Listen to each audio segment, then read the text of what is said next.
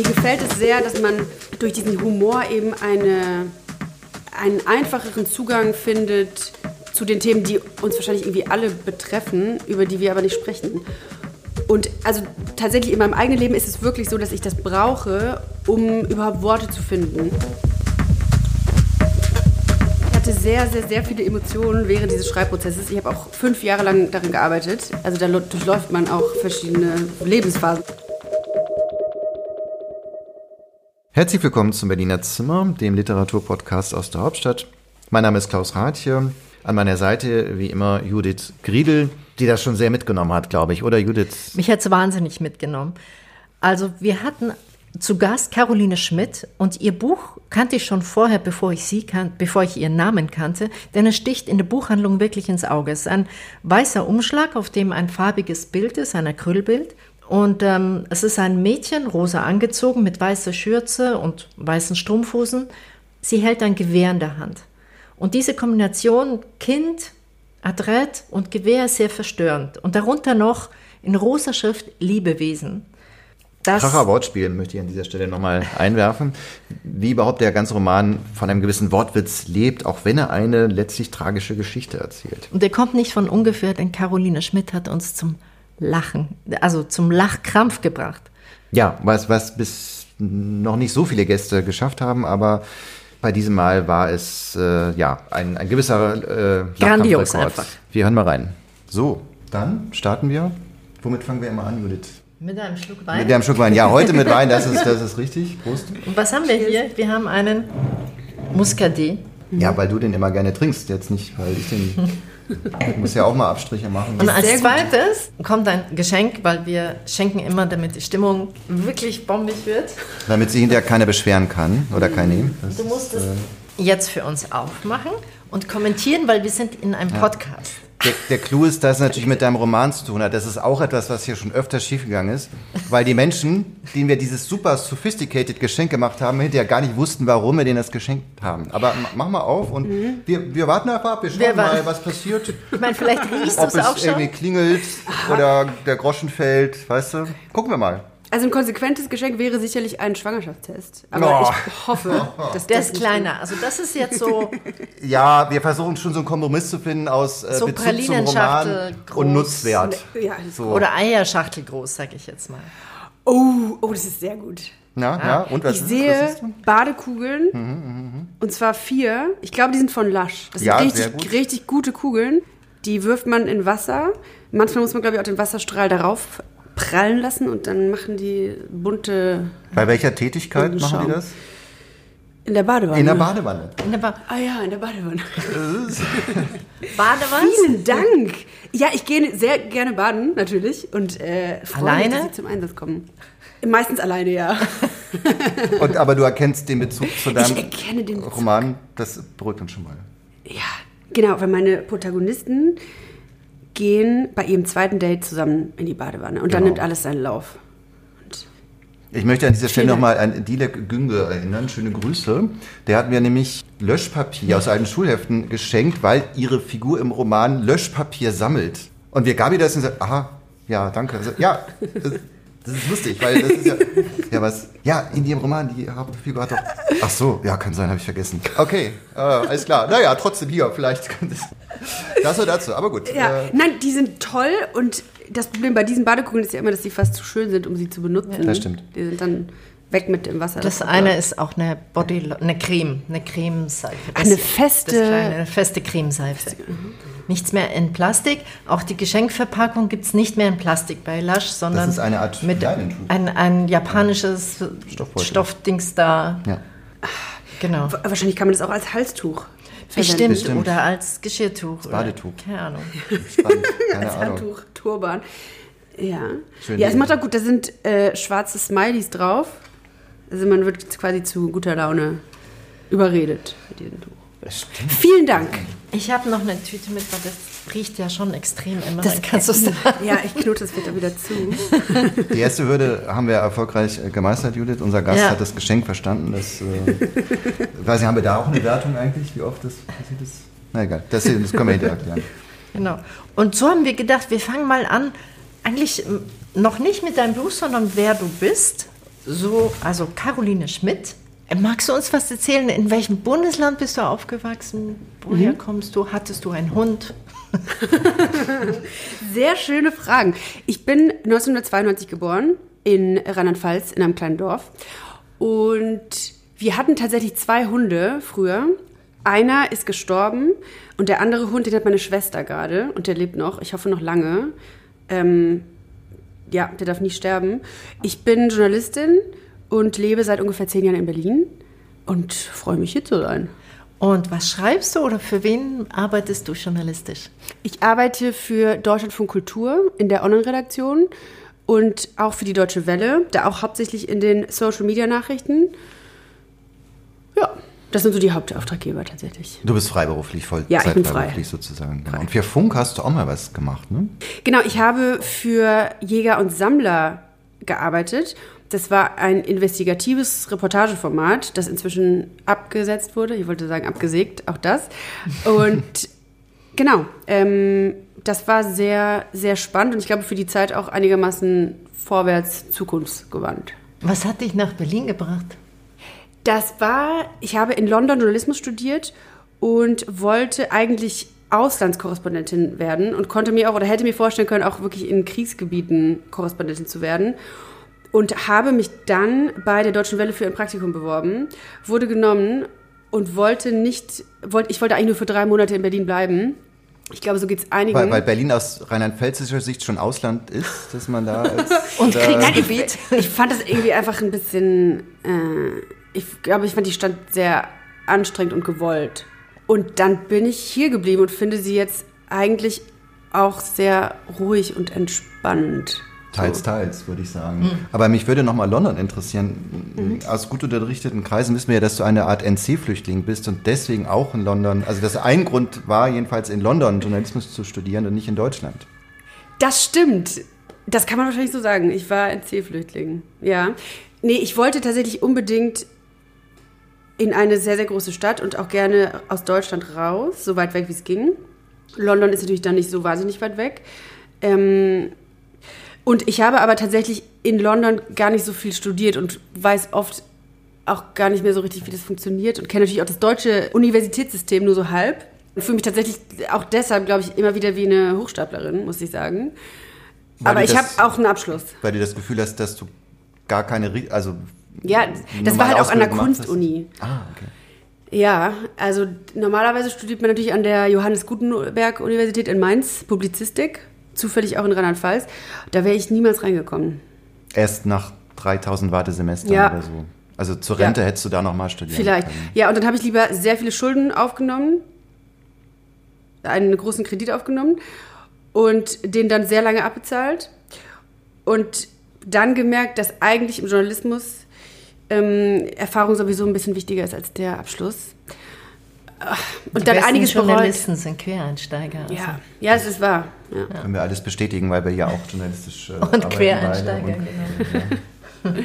Man merkt, sollen wir schon aufs Buch kommen oder sollen wir noch mehr ich zum Ich glaube ja, weil es ist... Ähm, ja, wir können, wir können ja mal so tun, als wären wir ein Literaturpodcast. Einfach, also jetzt habe ich spontan Oder Idee. ich, ich fange mal so von außen rum an. Also, dass du Journalistin bist, finde ich, habe ich an dem Buch gemerkt, weil es sehr, steckt sehr viel Recherchearbeit drin. Also nicht nur bei den kursiv ähm, gedruckten Stellen, in denen du über die Stadien des Embryos erzählst oder berichtest eigentlich fast, sondern auch das Leo, deine Hauptfigur, ist Biologin und man kriegt schon mit, was sie macht, nämlich sie recherchiert an Pflanzen oder oder BA untersucht Pflanzen, die fit fürs Weltall gemacht werden oder gemacht werden sollen.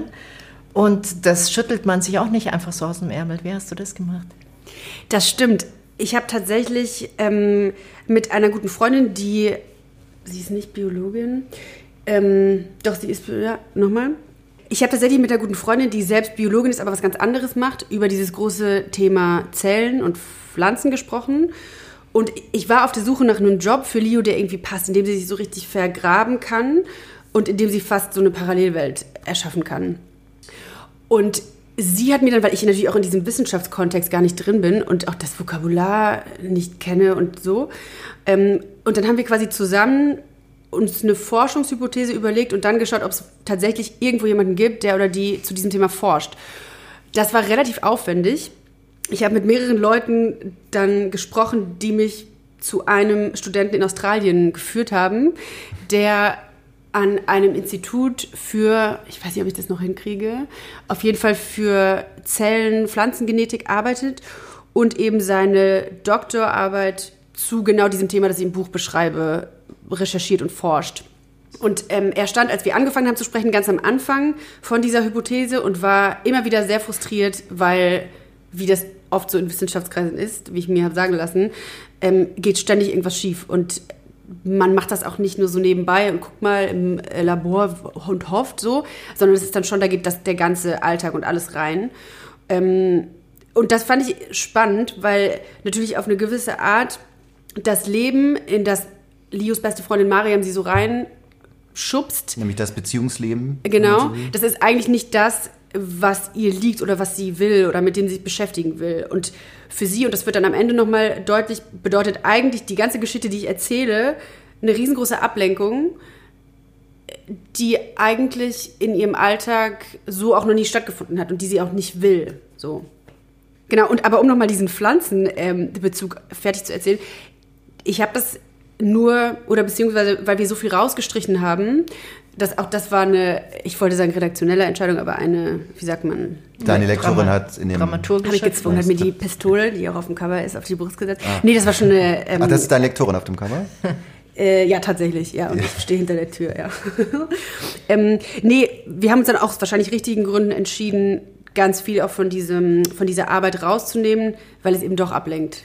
Ähm, und es genug mhm. Themen gibt, mit denen man sich, glaube ich, als Leser ja. und als Leserin beschäftigt und dann wäre wahrscheinlich diese Biologie, äh, auch wenn ich sie sehr spannend finde, ähm, nur eine Ablenkung. Also gewesen. ich fand das sehr gekonnt gemacht. Auf jeden Fall. Ja. Wir können ja aber noch kurz mal erklären, es geht um, um Liu, eine Biologie noch Studentin oder Doktorandin, Studentin? Genau, sie hat, ist fertig mit ihrem Masterstudium und beginnt ihre Arbeit in einem Labor, als sie Max kennenlernt. Ja, genau. Max ist eben ein Tinder-Date, zu dem sie ihre Freundin Mariam äh, hinprügelt geradezu. Also mit, also sie, sie keine körperliche, aber doch äh, fast, äh, sagen wir, verbale Gewalt verwendet sie ja an, um ihre Freundin Mitbewohnerin Livo zu dem Date äh, zu drängen. Darauf lässt sich Livo dann auch ein. Und dann ja, werden die beiden auch ein Paar. Dann kommt eben die berühmte Badewannenszene. Mhm. Ähm, Im Original sind keine Laschkugeln äh, mit dabei, könnten aber, theoretisch. Andere, ja, andere Badezusätze werden dort verwendet. Und so richtig so billige Tütchen aus dem Drogeriemarkt. Und dann Für 50 Cent. Genau, und dann entspinnt sich eine problematische Liebesgeschichte, weil der, sagen wir mal, Pferdefuß an dieser ganzen Geschichte ist ja, dass Leo, die Hauptfigur, mit ihrem eigenen Körper auf Kriegsfuß steht, sag ich mal. Und das auch stimmt. Max, er ist eigentlich ein Radiomoderator, wie man ihn kennt. Also der macht diese aufgedrehten Morningshows, die einen in der Früh wach machen. Aber auch er hat Depressionen und er zeigt sie eigentlich nur zu Hause oder er zeigt sie eigentlich nur Leo. Und so haben beide ihre Geheimnisse und sie versuchen darüber zu reden, haben schon einen tollen Ansatz und bleiben dann doch stecken. Und beim Steckenbleiben schaut man ihnen halt so zu. Und das macht dieses Buch unheimlich ergreifend.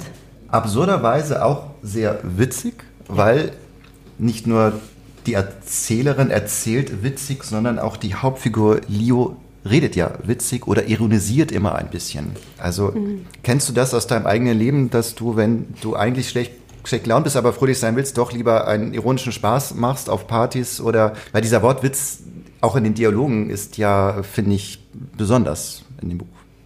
Das freut mich sehr. Ich glaube, ja, ich kenne das auf jeden Fall. Ähm, es ist, ich schwanke immer so ein bisschen, ob ich finde, dass es eine, ein, auch da ein Abwehrmechanismus ist von Leo und eine, ein sich weigern, die eigentlichen Dinge anzuschauen, oder ob sie einfach ähm, grundsätzlich eine sehr witzige Person ist. Wahrscheinlich ist es eine Mischung. Ähm, aber das war mir tatsächlich wichtig, die Schwere dieser äh, Beziehung, die sie dann irgendwann bekommt, aber auch die Schwere ihrer, also von Leos Vergangenheit irgendwie so rüberzubringen, dass man vielleicht doch auch lacht und vielleicht einen anderen Zugang dazu findet, als so diese bloße Betroffenheit und dieses, oh Gott, ist das schlimm. Ich finde schon, dass das gelingt, zumal auf den, ich habe es nicht genau nachgeschaut, aber sagen wir mal auf den ersten 20 Seiten hätte es noch ein normaler Großstadt-Tinder-Beziehungsroman ähm, sein können. Man ahnt irgendwie schon, das wird irgendwie eine tiefsinnigere Nummer, als dass es jetzt nur so, so ein Dating-Geplänkel wird, aber es kommt ja, es fängt ja total leichtfüßig an und total witzig an und wird eigentlich immer ernster, aber... Also ernst und auch schlimm mit den expliziten Gewaltszenen, die Leo in ihrer Kindheit und auch genau. dann in der Jugend hatte. Genau, es geht auch um, um einen Missbrauch, den sehr viel, ich glaube, damit spoilern wir nicht zu mhm. viel, das wird relativ schnell erzählt und man ahnt auch, dass irgendwas in ihrer Vergangenheit passiert sein muss, dass sie deswegen mit ihrer Körperlichkeit nicht so im Reinen ist. Aber es wird doch immer wieder mit lakonischem Witz sozusagen ausgehebelt auf eine Art, den sie aber eben selbst ja auch anwendet. Wann hast du dich dafür entschieden, dass du das, naja, dass du diesen Sarkasmus eigentlich reinbringst und es nicht, wie man vielleicht zuerst machen würde, betroffen schreibst? Mhm. Das war tatsächlich von Anfang an da. Ich glaube, das ist auch ein bisschen inspiriert. Im Englischen bzw. Britischen wird das ganz oft gemacht, ähm, dass ein Roman nicht, also mir fällt jetzt zuletzt ein, zum Beispiel Mac Mason, Sorrow and Bliss, ich weiß nicht, wie es auf Deutsch heißt oder ob das überhaupt übersetzt wurde, aber mir gefällt es sehr, dass man durch diesen Humor eben eine, einen einfacheren Zugang findet zu den Themen, die uns wahrscheinlich irgendwie alle betreffen, über die wir aber nicht sprechen. Und also tatsächlich in meinem eigenen Leben ist es wirklich so, dass ich das brauche, um überhaupt Worte zu finden. Und ich glaube auch, ich könnte wahrscheinlich kein Buch schreiben, das jetzt nur schlimm ist.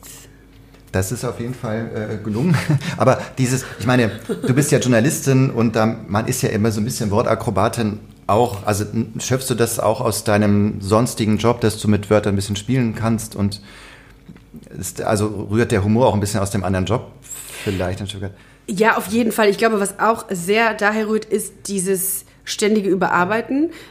Also ich habe jede Szene sehr, sehr oft, ah, ja. also wahrscheinlich dreimal neu geschrieben und auch das ganze Buch. Das ist jetzt eine Version. Es gab fünf davor mindestens. Ähm, es ist sehr, sehr viel rausgeflogen und da stecken sehr viele bewusste Entscheidungen dahinter. Und ich glaube, die meisten davon waren richtig. Mhm. Ähm, aber so diese, ich glaube auch ein Stück weit die Brutalität den eigenen Worten gegenüber und dem Geschriebenen, das habe ich auf jeden Fall, ich meine, da ist, das ist ja auch Journalismus natürlich die beste Schule. Ja. Ne? Also sich dann am nächsten Tag denselben Text nochmal anzuschauen und ganz ehrlich zu sagen, nee, das ist richtig schlecht, das verbrennen wir jetzt. Ich denke auch, dass Überarbeiten, ich bin ja auch Werbetexter, da muss man wahrscheinlich noch viel mehr überarbeiten als im Journalismus, dass man sich dafür nicht zu fein ist, sein eigenes Werk immer wieder in Frage zu stellen und immer wieder zu verbessern, äh, also zu schauen, wie man es verbessern kann oder irgendwie in eine andere Richtung zu drehen ich denke, das ist wirklich eine gute Schule auch fürs Romanschreiben. Ich muss noch ein kleines Lob aussprechen, weil wir eben auch äh, Jackie Tomer hier hatten. Mich hat dein Roman äh, streckenweise so ein bisschen an, vom Stil an äh, Momente der Klarheit erinnert. Das ist ja ihr erster Roman, also jedenfalls der vor Brüder, wo sie ja über, sagen wir mal, gescheiterte Beziehungen mhm. schreibt und da auch einen Wortwitz und so, so, so eine lakonische Art hat. Und daran musste ich äh, sehr denken. Das ist ein sehr großes Kompliment, weil ich sie sehr verehre, tatsächlich. Aber nochmal also, hattest du denn nie Mitleid mit deiner Figur? Ich meine, es ist schlimm. Es kommt dann noch schlimmer. Mhm. Dann kommt noch ein Todesfall in der Familie hinzu. Es wird alles nur noch schlimmer. Willst du dann nicht dich mal befreien und sagen, jetzt, jetzt machen wir ja auch mal was kein, Gutes? Keine Gnade für die eigenen Figuren. Ja. Also. Das ist eine sehr, sehr, sehr spannende Frage. Ich glaube, Mitleid ich hatte sehr, sehr, sehr viele Emotionen während dieses Schreibprozesses. Ich habe auch fünf Jahre lang darin gearbeitet. Also da durchläuft man auch verschiedene Lebensphasen wahrscheinlich auch. Aber Mitleid, ich glaube, kein Mitleid. Ich hatte ganz viel Empathie und stellenweise hatte ich auch wirklich das Gefühl, dass wir ineinander verschmelzen. Und als es dann letzten Sommer darum ging, den letzten Durchgang äh, zu schreiben, ist mir wirklich fast schwer gefallen, sie loszulassen. Also da war sehr viel, sehr, sehr tiefes Verständnis aber vielleicht auch deswegen irgendwie so das Wissen, dass ich kann ihr nicht so einen einfachen Ausweg schenken, den gibt's nicht. Ähm, und tatsächlich war auch, platt geworden, ne? Mhm. Mhm.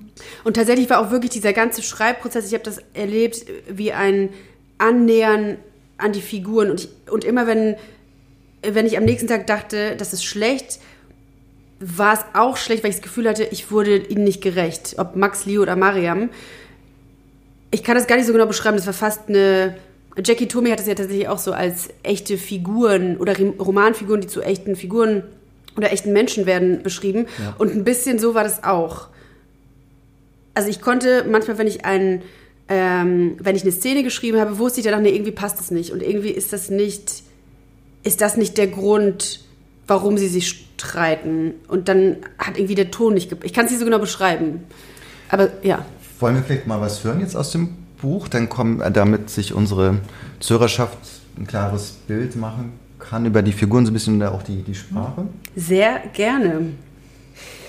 Wir sehen jetzt ein Buch mit 3000 Lesezeichen, weil sich unser Gast ja auf Lesereise befindet und jetzt wahrscheinlich sehr oft schon was vorgelesen hat. Das, das ist schon so halb eingerissen. ja, ich frage mich, also ich weiß nicht, wie lange es das noch macht. Schenkt dir dein Verlag nicht mal ein neues Exemplar, nachdem jetzt, ich meine, das muss doch drin sein. Wenn man die sind ganz knauserig, das ist das Einzige, was ich bekomme. Nein, ähm, mh. Sie blättert noch. Caroline Schmidt sucht Das nutzen wir, um noch ein, die richtige Stelle. Wollt ihr was Leichtes oder was Schweres?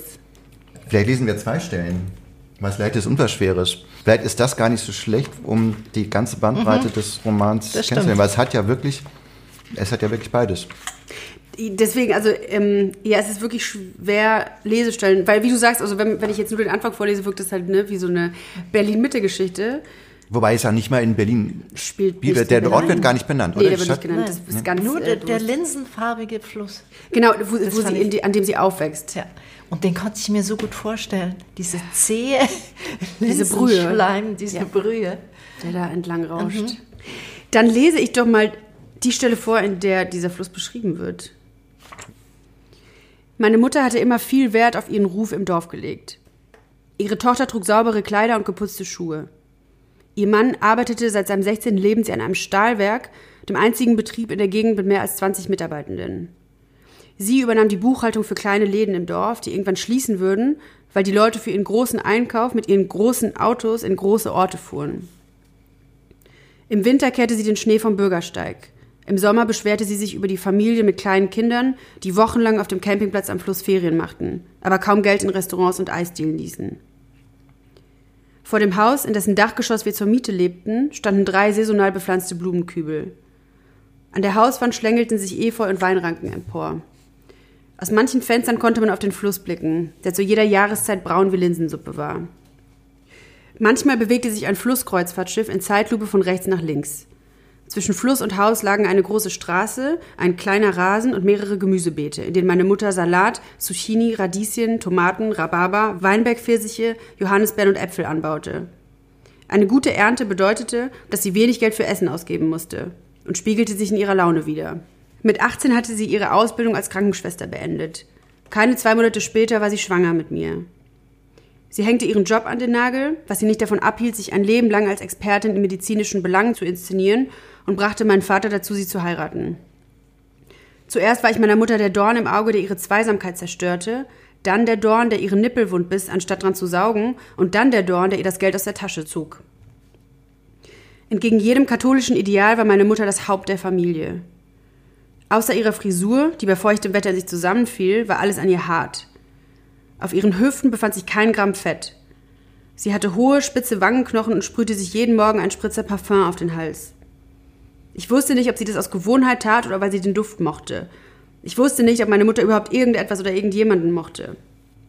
Wenn ich nach der Schule nach Hause kam und klingelte, bekam ich für einen Moment die Version meiner Mutter zu hören, die eigentlich für andere bestimmt war. Eine höfliche.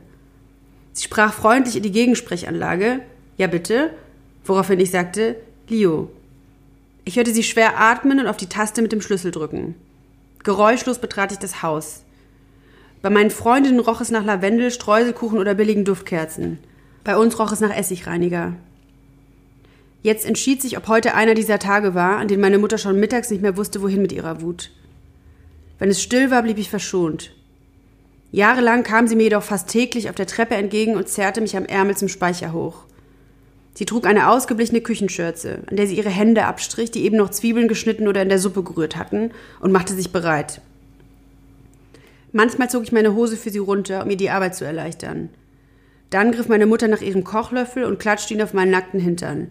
Ihre Schläge waren gewissenhaft und gleichmäßig. Oft bohrte ich meine Fingernägel in die Handinnenflächen und zwang mich dazu, ganz im Moment zu leben. Ich wollte jede Sekunde nutzen, um die vorherige zu vergessen. Wenn ich das schaffte, hätte ich alles vergessen, wenn ich eines Tages ausziehen würde. In meiner Erinnerung dauerte jede ihrer Fitnesseinheiten Stunden. Wahrscheinlich waren es nie mehr als zwei Minuten. Wenn mein Vater nach seiner Schicht nach Hause kam, öffnete er die erste Rotweinflasche des Abends, setzte sich in seinen alten Ledersessel und starrte auf den Fluss. Beim Essen folgte die zweite Flasche. Zu den Nachrichten um 20 Uhr die dritte. Je nach Tagesform schlief er irgendwann auf dem Sessel ein oder schaffte es, sich ins Ehebett zu schleppen. Wegen der alten Holzdielen konnte sich in unserer Wohnung niemand geräuschlos fortbewegen. Was gut war, weil ich durch Schritte gewarnt wurde und schlecht, weil durch Schritte enttarnt wurde, wer nach der Schlafenszeit noch auf die Toilette musste. Um meine Mutter nicht zu verärgern, gewöhnte ich mir an, abends in meinem Zimmer zu pinkeln. Ich zog die Schlafanzughose herunter, setzte mich auf die kalten Ränder des Papierkorbs und pinkelte los. Wenn es im Rest der Wohnung still war und ich fürchten musste, dass meine Mutter etwas hören konnte, brauchte ich länger. Wenn der Fernseher lief oder sie schon im Bett lag, war ich nach zehn Sekunden fertig. Morgens wusch ich den Mülleimer in der Dusche aus. Jahrelang bemerkte meine Mutter nichts. Bis sie eines Samstags morgens ins Badezimmer trat und mich unschuldig interessiert fragte, was denn passiert sei. Ich habe mich heute Nacht nicht getraut, aufs Klo zu gehen, sagte ich. Sie grinste spöttisch und drehte sich wieder um. Ich schämte mich nicht für das, was ich getan hatte, sondern weil ich gehofft hätte, sie würde Verständnis zeigen. Sekunden später kam meine Mutter mit einem Kochlöffel in der Hand wieder. Eigentlich hatten wir am Wochenende Speicherferien, weil mein Vater zu Hause war. Heute nicht. Stumm stieg ich im Schlafanzug hinter ihr die Treppe hoch. Erst als der Löffel in zwei Hälften gebrochen war, hörte sie auf. Sie drückte mir die beiden Teile in die Hand und sagte, häng dir das über dein Bett und lass dich heute nicht mehr blicken. Als wäre letzteres eine Strafe. Genau, das war jetzt schon der härtere Teil sozusagen, wo wir in Leos Vergangenheit Der äh, ist wirklich hart. Und natürlich auch, ähm, ja, sicherlich mit Ursache ihres etwas vertragten Verhältnisses zu ihrem Körper natürlich äh, darstellt. Aber vielleicht hören wir noch eine zweite Stelle, wo praktisch, äh, wo wir, das ist jetzt ein, ein, ein Rückblick Oder, oder wir fragen nochmal, ich würde es vielleicht noch ein bisschen unterbrechen, weil ich finde das Cover von dem Buch wirklich toll und es passt so zu diesem harten, zu diesen harten Szenen. Also das Cover ist ein, ein rosa Mädchen mit Haarband und Schürze. Es könnte aus vor 100 Jahren, also sehr adrett angezogen, aber es hat ein Sturmgewehr und schießt auf oder zumindest zielt auf mhm. jemanden. Oder auf etwas in der außerhalb des Bildes sozusagen. Das wird nicht dargestellt. Mhm. Aber es zeugt ein bisschen von dem, von dem Kampf den ja unsere Hauptfigur Leo tatsächlich ausübt, also auslebt. Ja, und in Bezug weit. auf die Mutter zeigt es natürlich, dass, also Leo als Kind hatte ja. dieses Gewehr nicht. Sie hatte keine Möglichkeit, sich zu wehren und ihrer Mutter irgendwas entgegenzusetzen und musste quasi über sich ergehen lassen,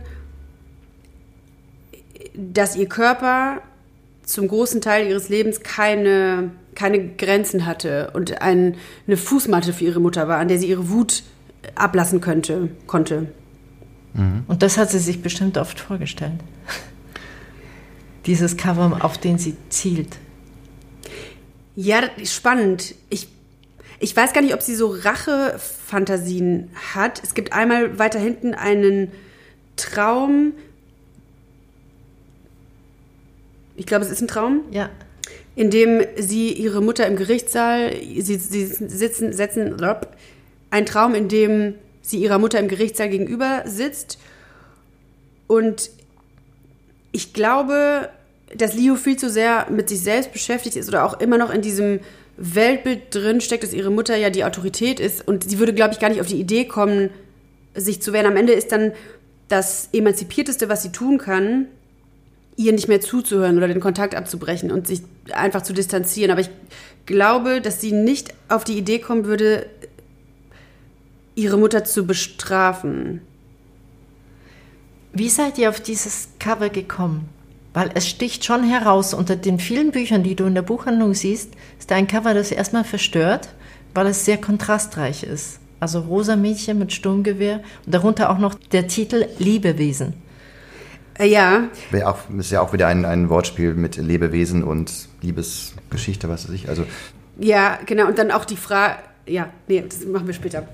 Ja, das Cover hat tatsächlich Barbara Toben ausgegraben. Das ist eine sehr renommierte Designagentur in Köln, die auch mit dem Eichborn Verlag eng zusammensteht. Also ich habe dieses Bild leider, oder was heißt leider, aber ich habe es einfach vorher noch nie gesehen und wäre wahrscheinlich auch nie auf die Idee gekommen, mein Buch mit diesem Cover in Verbindung zu bringen. Tatsächlich war es so, ich, also ich habe vom Verlag die, ein paar Vorschläge, ein paar äh, Covervorschläge bekommen. Das war der erste und ich dachte, also ich war völlig schockiert und habe mich gefragt, haben die das Buch gelesen? Was, was ist das denn? Wir können über alle reden, aber bloß nicht über das mit dem Mädchen und dem Maschinengewehr. Ich fand es zynisch, glaube ich. Und dann war es aber so, dann habe ich ein paar Nächte drüber geschlafen und äh, der Verlag hat mir dann äh, zu verstehen gegeben, dass die das eigentlich sehr, sehr gut finden und auch passend. Und äh, das hat natürlich eine große metaphorische Qualität, klar. Und dann ist es wirklich, äh, irgendwann war das das Cover. Und dann hat sich der Künstler noch so ein bisschen ähm, quergestellt, glaube ich, auch sehr kurz vor dem Druck dann. Ach, der wollte erst Das nicht, war also wirklich noch ein. Krimi, ein kleiner. was. Also er war wohl zuerst äh, sehr, also einverstanden und wollte dann wirklich einen Rückzieher machen. Und ähm, also es ist auch nicht selbstverständlich, dass jetzt dieses Cover ähm, so existiert. also auch eine Aber seltsame Beziehungsgeschichte mit dem Künstler. Sehr eine sehr seltsame Beziehungsgeschichte, ja, mit Mark Mhm. Tennant, ja. Genau, aber also tatsächlich jetzt gehört wirklich dieses Cover zum Buch und das passt auf so vielen Ebenen. Aber ich habe eine Weile gebraucht, um das zu verstehen. Da war tatsächlich passt Frau Toben weiter. Ja. Aber ich würde wirklich gern noch eine zweite Ja, Stelle unbedingt. hören, wo wir sozusagen in die Gegenwart springen und Leo in ihrem ja, aktuellen Leben nochmal hören, weil da natürlich auch ein bisschen diese sehr lakonische Witz ein bisschen ähm, rauskommt oder ihre Fähigkeit so zu, zu ironisieren. Ich Brauchst du wieder mal ein könnte. Exemplar? Das war ja ein, Ja, das ein, ein das plumper Versuch, ein, ein, neues, ein, ein neuwertiges Exemplar wiederzukommen. Das habe ich schon Ja, verstanden. so stibitzen. Ja, also ich könnte entweder die Badewannenszene vorlesen oder, und ich glaube, dazu tendiere ich, ähm, einen Ausschnitt aus dem zweiten Teil, in dem sie schon schwanger ist und vor dem Spiegel steht und sich Gedanken über das Kind macht und zwischendurch sich mit Max streitet. Mm, Das ist nicht ganz die Leichtigkeit, die wir wollten, ne? Vielleicht nehmen wir doch die, naja, ich weiß nicht. Oder, oder also ent, entscheidet ihr? Die Badewannenszene ist natürlich interessant, weil es am, interessant. relativ am Anfang noch ist und wo sie in die Problematik reinschlittert, aber noch so viel Leichtigkeit hat, dass sie zu diesem skurrilen Date fähig ist, wie soll ich sagen. Ja? Machen wir die Wanne? warum tendierst du zu der anderen Szene? Die ist halt schon relativ weit hinten, deswegen, ich würde gern ein bisschen vom Anfang Wir, mehr ja, und nach der Mutter brauchen wir jetzt schon ein bisschen Ja. Leichtigkeit, ja. Also- und Badekugeln. ja, doch, es war. Komm, noch ein Schluck Wein und wir haben Leichtigkeit. Ich habe das Wasser auch noch nicht angerührt. Ja, das, das wäre ja noch schöner. Das, ja. wär, das nimmt ihr für die Blumen nachher, ja. Das, das Wasser ist nur Nicht, Deko. Das ist auch kein Trinkwasser. Also das ist, das ist Das steht, um die Luftfeuchtigkeit äh, oben zu halten. Das habe ich tatsächlich diesen Winter gemacht, weil es zu trocken war. Ich habe überall ja. in der Wohnung Gläser aufgestellt. Das ist der einzige Grund, damit deine Stimme jetzt besser funktioniert. genau, und so ist ein Podcast hier. Ja. Geht's die Stimme. Es war. Genau, also die Szene beginnt mit einem WhatsApp-Chatverlauf. Also den Dialog, den ich jetzt lese, das ist geschrieben. Bin unterwegs, schrieb ich Max, als ich im Bus saß. Ich lasse das Wasser schon mal ein. Stelle es mir peinlich vor, gemeinsam darauf zu warten, dass die Wanne voll wird. So, wie wenn man sich im Zug voneinander verabschiedet hat, aber die Tür nicht aufgeht. Warte lieber noch, das Badesalz muss am Anfang rein. Ach, du bringst wirklich welches mit? Hab drei Duftrichtungen dabei. Bali, Toskana oder Baggersee. Ich bin so gespannt, welcher Typ du bist. Eindeutig Baggersee. Bali ist für Loser. Hoffentlich können wir uns überhaupt einigen. Zeit genug zum Streiten haben wir ja, während das Wasser läuft und läuft und läuft, schrieb Max. Ich schaute auf die Haltestelle, an der wir gerade hielten. Ein zweites Date war ein Gesichtsverlust mit Ansage. Und mein Gesicht befand sich gerade in den besten Jahren. Noch könnte ich rausrennen, Max bestürzt über irgendeinen Notfall informieren. Tote Oma, tote Katze, tote Libido. Nach dem dritten Reanimationsversuch haben wir aufgegeben. Rest in peace. Ich könnte seine Nummer löschen und vergessen, dass es Männer wie ihn gab, vor denen Frauen wie ich keine Angst haben mussten. Stattdessen blieb ich sitzen und sah prüfend an mir hinab. Für die nicht sonderlich originelle Komposition aus schwarzer Leinenhose und einem alten Bandshirt hatte ich eine Stunde gebraucht. Meine Garderobe war kein Ventil, um mich und meine Launen auszudrücken, sekundäre Geschlechtsteile öffentlichkeitswirksam zu präsentieren oder Spaß zu haben. Ich besaß Kleidung, um möglichst selten nackt sein zu müssen. Wenn sie mich nicht blasser machte, als ich war, und meine Oberschenkel und Hüften nicht speckiger wirken ließ, als sie waren, umso besser. Mariam hatte mir für das Date einen BH und einen Slip aus halbdurchsichtigem schwarzem Stoff geschenkt, was bequemer war, als es aussah. Mariam ist ihre beste Freundin. Ich trage gute Unterwäsche. Die darfst du gern kommentieren, um die Zeit zu überbrücken, bis die Wanne voll ist, schrieb ich Max und verlor den Rest meiner Selbstachtung. Werde ich tun und mich dabei nicht anzüglich chauvinistisch fühlen. Du hast es ja erlaubt. Du hast den Freifahrt schon Richtung Baggersee, schrieb ich. Max wohnte etwas außerhalb der Viertel, in denen Mariam und ich normalerweise unterwegs waren. In seiner Straße stand ein Altbau neben dem anderen. Das war ungewöhnlich für unsere Stadt, die während des Zweiten Weltkriegs nahezu komplett zerstört worden war. Ich drückte auf die Klingel am mittleren von drei vergoldeten Schildern und fragte mich, ob ich sie noch öfter betätigen würde. Im zweiten Stock stand Max grinsend im Türrahmen. Er trug ein lachsfarbenes Shirt, schwarze Shorts und sah besser aus als in meiner Erinnerung. Machen wir das wirklich? Er küsste meine Wange. Das sieht ganz so aus, schlussfolgerte ich und küsste Max nirgendwo hin. Er wohnte in einer Zwei-Zimmer-Wohnung mit offener Küche. Auf den Fensterbänken standen sechs Exemplare der gleichen Zimmerpflanzen mit pinken Blättern. Es handelte sich um eine dieser Modezüchtungen aus den Niederlanden, die in den Wohnzimmern von Medienschaffenden gut aussehen sollten. Die Pflanzenart wollte einmal täglich mit destilliertem Wasser besprüht werden und brauchte viel Licht, aber bloß keine direkte Sonneneinstrahlung. In dieser Wohnung lebte ein Erwachsener, der anscheinend putzen, waschen und sich um Lebewesen kümmern konnte. Max lehnte an der Spüle und beobachtete mich amüsiert. Läuft das Wasser schon? fragte ich. Noch nicht. Er schob mich sanft aus dem Weg und ging ins Badezimmer. Ich wusste nicht, wohin mit mir, also lief ich Max hinterher und hielt ihm den geöffneten Badezusatz vors Gesicht. Seine Stirn legte sich in Falten. Der riecht ja gar nicht nach Bier und Entengrütze. Bier kommt ganz zum Schluss rein, damit's gut schäumt. Steht hinten drauf, sagte ich. Quatschkopf, sagte Max so sanft, als wäre das ein Kompliment. Er drehte den Wasserhahn auf. Oh, sagte ich.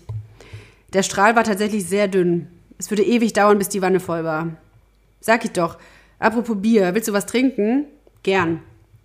Ich wanderte durch die Wohnung und blieb vor seinem Bücherregal stehen.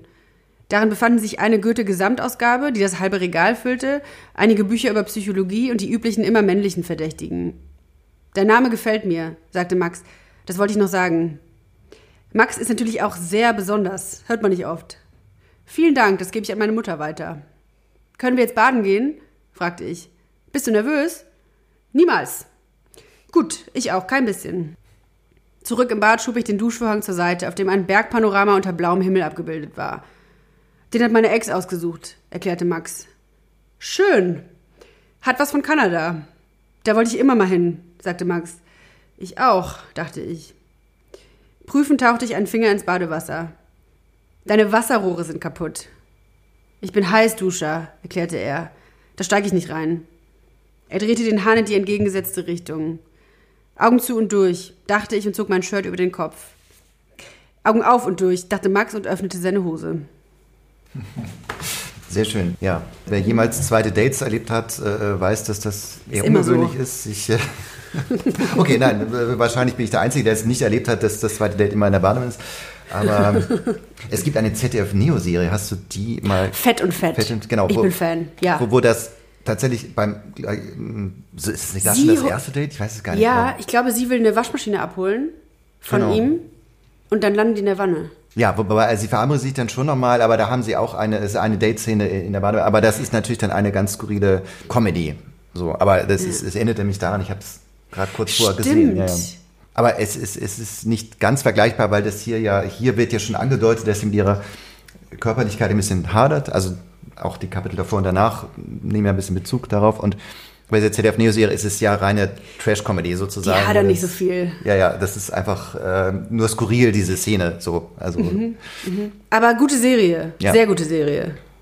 Ja. Auf jeden Fall. Was ich bewundert habe, eigentlich sind diese kleinen Szenen, in denen du so auch an dich selber denkst, wenn du sagst, ja, da hättest du noch mehr erzählen müssen von dir und wagst es doch nicht. Also eine Szene ist, der Hund läuft weg, sie, sie hat nicht richtig aufgepasst, Leo hat nicht richtig aufgepasst. Genau, sie, sie haben einen Hund in, äh, Hund in Pflege von einem genau. Freund und müssen den hüten. Das ist natürlich ein Drama, aber sie bekommen den Hund nach langer Zeit wieder, also nach ein paar Stunden wieder. Mhm. Und dann sagt Max, es tut mir leid, dass ich vorhin so sauer war zu ihr. Und sie sagt daraufhin, und das fand ich grandios, ähm, hättest du dich auch entschuldigt, wenn der Hund jetzt nicht wieder zurückgekommen wäre? Ja, ein äh, klassischer, klassischer Beziehungsstreit. Yes, yes, genau. Ich kenne das so, es tut weh, ich kenne yes, das so. Ja. Und er sagt darauf nichts vor allem. Also da deutet sie schon an, dass sie ja. sich eigentlich auch nicht wirklich streiten können. Ja. Und das. Ähm, Absolut, ich glaube, für Lius Verhältnisse war das tatsächlich schon viel Verteidigung. Äh, eigentlich Tacheles. Ja. Auch wie sie miteinander gesprochen haben. Und auch diese Frage, hättest du es auch gesagt, wenn, das ist, das, das ist, ist, schon sehr viel Konfrontation ja. für ihre genau, Verhältnisse. da sind sie auf dem richtigen Weg und dann stoppt es doch wieder. Ich schenke lieber nochmal Wein nachher. Ja. Nur zur Sicherheit jetzt einfach. Ja, ja, ganz sicher, ja. Es heißt, du bist, also ich kann mir es nur vorstellen, dass du eine sehr, sehr gute Beobachterin bist. Wie, wie hast du, hast du das Angst dann machen? notiert oder hast du das ich, also tatsächlich diese ganzen Dialoge, also geschriebener Dialog ist natürlich ein ganz anderer als Gespräche. Also ich habe tatsächlich, ich glaube, es gibt keine, keinen Teil eines Dialogs oder keinen Satz, der so in echt gefallen ist und den ich überhört hätte oder so, sondern äh, auch gerade in der Szene ging es natürlich darum, viel mit wenig zu sagen. Ähm, und manchmal, also gerade die, die Dialoge, als ich angefangen mit, habe mit diesem Buch, wusste ich, dass meine Dialoge ganz, ganz schlimm sind. Und die sind, glaube ich, dadurch besser geworden, dass ich sie einfach immer wieder neu geschrieben habe. Und gerade auch bei dieser Szene war eben auch immer wieder die Frage, was ist jetzt eigentlich das Problem? Warum ist er sauer? Warum ist sie sauer? Und so, natürlich liegt diese Sprachlosigkeit und auch ein Stück weit dieses Unvermögen, überhaupt Worte zu finden, was in beiden eigentlich vorgeht. Das ist natürlich klar und auch einigermaßen offensichtlich. Aber ich glaube, die sind auch auf so einer ganz banalen Alltagsebene oft gar nicht in der Lage zu sagen, was dich stört. Und das ist natürlich Gift für eine Beziehung, in der beide zusammenwohnen. Weil beide ja eigentlich konfliktunfähig sind. Ich meine, er leidet unter Depression. Das ist auch nicht gerade ein Quell für perfekte Konflikte führen. So, äh, nee. Ähm, und für gewaltfreie, liebevolle, zugewandte Kommunikation, nee, nicht, nicht ganz, nee. Wobei auf der anderen Seite wiederum auch ein, ein, ein ganz liebevoller, witziger Zeitgenosse ist. Absolut. Er hat ja beides in sich sozusagen. Und ja, also ich glaube auch, dass die Wendung, die diese Geschichte nimmt und auch die diese Beziehung nimmt, nicht vor, also man hätte das nicht vorhersagen können, genau. glaube ich. Das hätte vielleicht auch gut gehen können. Ja. Vielleicht haben die sich auch zur falschen Zeit getroffen, weil ich glaube nämlich, dass eigentlich Max durch dieses ja doch oft lebensfrohe, freie, offene, hau draufmäßige, eigentlich schon was in ihr rauskitzelt, was sie nicht von sich kennt. Und ich glaube schon, dass das grundsätzlich vielleicht eine Kombination ist, die funktionieren kann. Weil sie sich ja auf, also aus ihrer Sicht tut ihr Max ja eine ganze Weile gut, weil sie ja auch ihre, ihre Sexualität wieder entdeckt. Das ist ja jetzt erstmal. Oder erst überhaupt erst entdeckt. Ja, aber das ist ja erstmal positiv, weil das hätte jetzt ja auch schon schief gehen können. Aber dann mhm. Gerät es sozusagen ins Stocken. Also, dass die Liebesgeschichte schief geht, ich glaube, das ahnt man relativ schnell. Aber wie sie schief geht, das verraten wir nicht. Und das, das kann man sich nicht so ausmalen vor. Da hat man keine Chance, am Anfang zu sehen, wie es genau endet. Das ist mhm. auch einfach, finde ich, schön konstruiert. Also, dramaturgisch habe ich dann eigentlich weitergelesen, weil ich wissen wollte, Gott, was passiert jetzt noch Schlimmes? Hast du das Ende vorab gelesen? Nein. Nein, das habe ich nicht gemacht. Ich aber ich habe mich, um ich habe mich echt zusammenreißen müssen, weil ich wusste, es wird jetzt noch mal ganz schlimm. Es wird, und, und dass man dann nicht aufhören kann, das fand ich sehr interessant. Ja, am Anfang zieht einen der Witz total rein und am, ja. am Ende will man dann unbedingt wissen, wie kommt sie da durch. Ja. Also du hast und, so, und, du, und du ahnst aber, dass, sie, dass es schlecht ausgeht. Ja, also mit einem Happy End rechnet jetzt ab der Hälfte ja. keiner mehr. Aber ja. das ist nicht schlimm. Man will ja trotzdem. Du willst ja trotzdem wissen. Wie entwickelt wie? sie sich? Ja. Wie zieht sie sich ohne äußere Hilfe mhm. aus ihrem Sumpf? Das ist ja ein Reiz, weil das ist auch etwas, was, wo sie ja auch letztlich Stärke beweist bei aller Tragik, dass sie irgendwie doch den Drive hat, okay, ich möchte mich ändern und ich versuche es ernsthaft. Und das finde ich sehr motivierend. Mhm. Du hast ja mal in einem Interview gesagt, du hast eigentlich keine Message oder Botschaft, aber ich finde, eine gewisse Botschaft steckt schon drin, okay, man ist fähig dazu, sich zu verändern und sich weiterzuentwickeln. Ja. Also das ist eine motivierende Schiene jedenfalls, finde ich, beim mhm. Lesen letztendlich. Ja, wahrscheinlich ist es wirklich so, dass Leo sich in ihrem Kosmos und in der Welt, wenn man alles berücksichtigt, alle Umstände, in denen sie aufgewachsen ist, ist das wahrscheinlich auch fast ein Happy End und eine. Ja, ich finde wirklich, dass es tatsächlich eine, eine Befreiungsgeschichte ist. Weil sie am Ende mhm. besser dasteht als am Anfang, was ihre Persönlichkeitsentwicklung angeht. Also rein dramaturgisch ist es ein Happy End, aber vielleicht nicht unbedingt nach allen Ereignissen. Also, da, ja, da, ja. Aber das wollen wir nicht alles ähm, spoilern. Ich fand erstmal, ich muss einmal darauf zu bringen, weil allein auf deiner ähm, vom Eichborn Verlag auf der Website ähm, die positiven Kritiken sind von einer äh, bizarren Vielfalt, möchte ich es mal nennen. Ich möchte einen Satz von unserer äh, gemeinsamen Freundin Maria Piwowarski vom Ocelot äh, zitieren. Sie schreibt zu dem Buch, nach den ersten Seiten war ich verknallt in dieses Buch. Man hat das Gefühl, man ist einmal durchgekehrt, aber im besten Sinne. Fantastische Dialoge, unglaublich witzig und warmherzig. Ein Roman, der unheimlich viel bewegt. Ganz sicher eine der besten deutschsprachigen Debütromanen des Jahres. So. Und wir uns nur anschließen. Es gipfelt in Deutschlandfunk Nova, Zitat, das perfekte Buch für den Moment, wenn du eine Umarmung brauchst. Das finde ich halt so gar nicht. Ja, Leo findet natürlich auch Umarmung ganz schlimm. Es gibt auch eine Szene, in der sie beschreibt, wie sie zählt, bis eine Umarmung ja. endlich vorbei ist. Auch eine schöne Szene, ja. Aber ich meine, es ist schon enorm, die, die, die Vielfalt ja. an, an und ganz unterschiedlichen äh, Rezensionen. Also das, hat dich wahrscheinlich auch latent umgeworfen, nehme ich mal an.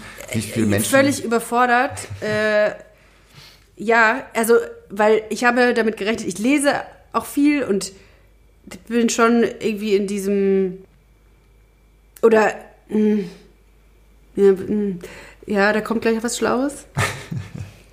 ähm, ich glaube, wenn man ein Buch schreibt und vor allem, wenn es ein Debütroman ist und man nicht so eine gängige Schriftstellerinnenkarriere hatte oder nicht an den richtigen Orten studiert hat, dann ist es wahrscheinlich wahrscheinlicher, dass nichts passiert und sich niemand für das Buch interessiert, als dass Leute es überhaupt lesen.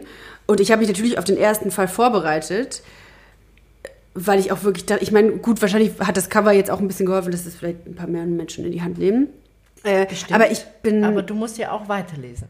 Das stimmt auch. Man, ja, man, das, ja, ja. Nee, und ich bin ähm, komplett überfordert. Und also gerade auch die Zeit um die Veröffentlichung rum im Januar.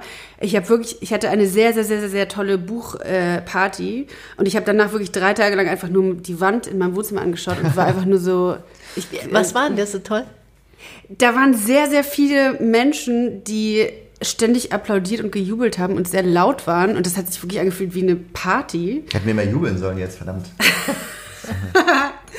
ähm, und ich war einfach, also in dem Moment, ich hatte, man muss dazu sagen, ich war, war davor, ähm, habe mal wieder alles bereut und in Frage gestellt und konnte mir nicht vorstellen, dass überhaupt Leute jetzt, das war in der Fahim über in Kreuzberg, überhaupt da hinkommen, um dieses Buch, um mich darüber sprechen zu hören oder geschweige denn es zu lesen.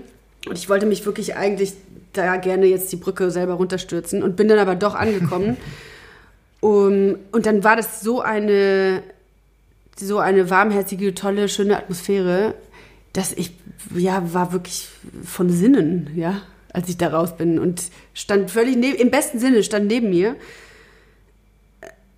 Ja, auch weil, ich meine, wie gesagt, ich habe fünf Jahre daran geschrieben, viele Menschen haben diesen Prozess begleitet ich hatte wenig andere Gesprächsthemen in dieser Zeit und ich glaube, deswegen hatten auch ganz viele in diesem Raum auch so das Gefühl, okay, wir haben da jetzt was geschafft und jetzt ist es vorbei und jetzt ist es in der Welt und vielleicht hat sie auch bald wieder andere Gesprächsthemen. Hast du viele Freundinnen und Freunde vergrault über den äh, Schreibprozess? Also, Tats also tatsächlich gerade im letzten Jahr ich hatte das ganz große Privileg, ein paar Monate mir komplett freischaufeln zu können. Ich musste nicht andere Brotjobs machen und konnte mich wirklich, glaube ich, drei Monate oder sogar vier auf den letzten, das letzte, den letzten Schliff und das Lektorat konzentrieren.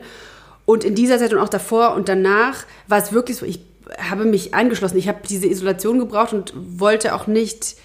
Ich hatte immer das Gefühl, ich muss in mir nach Antworten suchen. Und es war gar nicht so, dass ich irgendwie das Gefühl hatte, ich muss jetzt rausgehen und draußen nach Inspiration suchen oder so, sondern ich, hab, ich hatte das Gefühl, in dem Moment, wo ich rausgehe und mich ablenke, verliere ich den Fokus für diese Geschichte. Und das hatte natürlich zur Folge, dass ich ja viele Abende und Nächte vor dem Computer verbracht habe, anstatt in Bars zu sitzen oder in Badewannen zu sitzen. Also, ja, habe ich vielleicht ein paar Leute vergrault. Aber ich glaube, die, es geht schon wieder jetzt, ja. Was war, was war das Schwierigste? Du hast gesagt, du hast Szenen immer wieder neu geschrieben, um auf den Punkt zu kommen. Oder gab es so ein Ding, wo du sagst, das, Ich- das muss, habe ich angepackt und ich habe es letztendlich geschafft? Ich glaube, die größte Herausforderung bei diesem Projekt war ganz banal die Struktur.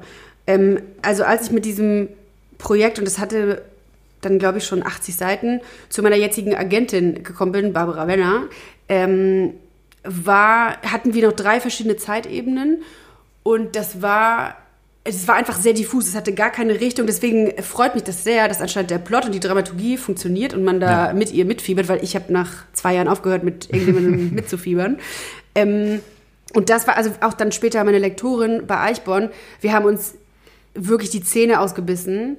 Und es ist echt ein Wunder, dass die Struktur und auch die, dieser zeitliche Rahmen, in der es jetzt spielt, dass das anscheinend funktioniert. Da, also das überrascht mich wirklich ganz ernsthaft, weil ich, also bis wir das Ding dann in den Druck gegeben haben, habe ich gezweifelt und dachte, ich weiß nicht, ob es das jetzt ist. Günter Grass ist übrigens noch zur Druckerei gefahren, um dort noch Sachen zu ändern. Also, Soweit hast du es denn nicht getrieben, offenbar. Also ich glaube, wir waren kurz davor. Ja. In, in welchem Stadium kam die Lektorin dann dazu? Also, weil du hast ja erstmal ein Manuskript abgegeben, nehme ich mal an.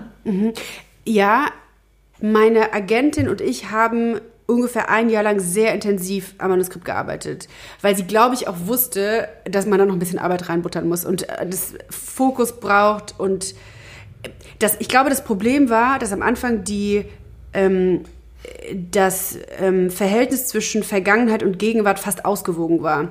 Also die Szenen aus der Vergangenheit Also haben extrem, Rückblicke. genau, sehr viele Rückblenden, Ja, ja. weil ich dachte, dass man sie braucht. Und jetzt, also wie gesagt, dieses ganze Buch ist eigentlich ein Produkt der Reduktion und des Rausnehmens und Löschens. Ähm, und jetzt macht es total Sinn, weil ich, ich weiß gerade gar nicht, wie viele Rückblenden es sind, drei vielleicht, vier, so, also es ist, es ist nicht viel. Und die haben dann aber dafür hoffentlich natürlich eine Wucht und stehen Ja. in diesem restlichen Gerüst aus Gegenwart. Genau, aber die, da erstmal zu diesem Fazit zu kommen, dass wir eben nicht die, Verga die ja, Vergangenheit so auserzählen müssen, das hat eine Weile gedauert. Ja, das ist oft so bei den ersten Werken, dass man Angst hat, oh je, meine Leserschaft wird das jetzt nicht verstehen, also muss ich das jetzt erklären. Aber erstmal müssten Leserinnen und Leser auch nicht jeden Satz sofort immer genau verstehen. Es schadet gar nichts, wenn sie es erst später verstehen.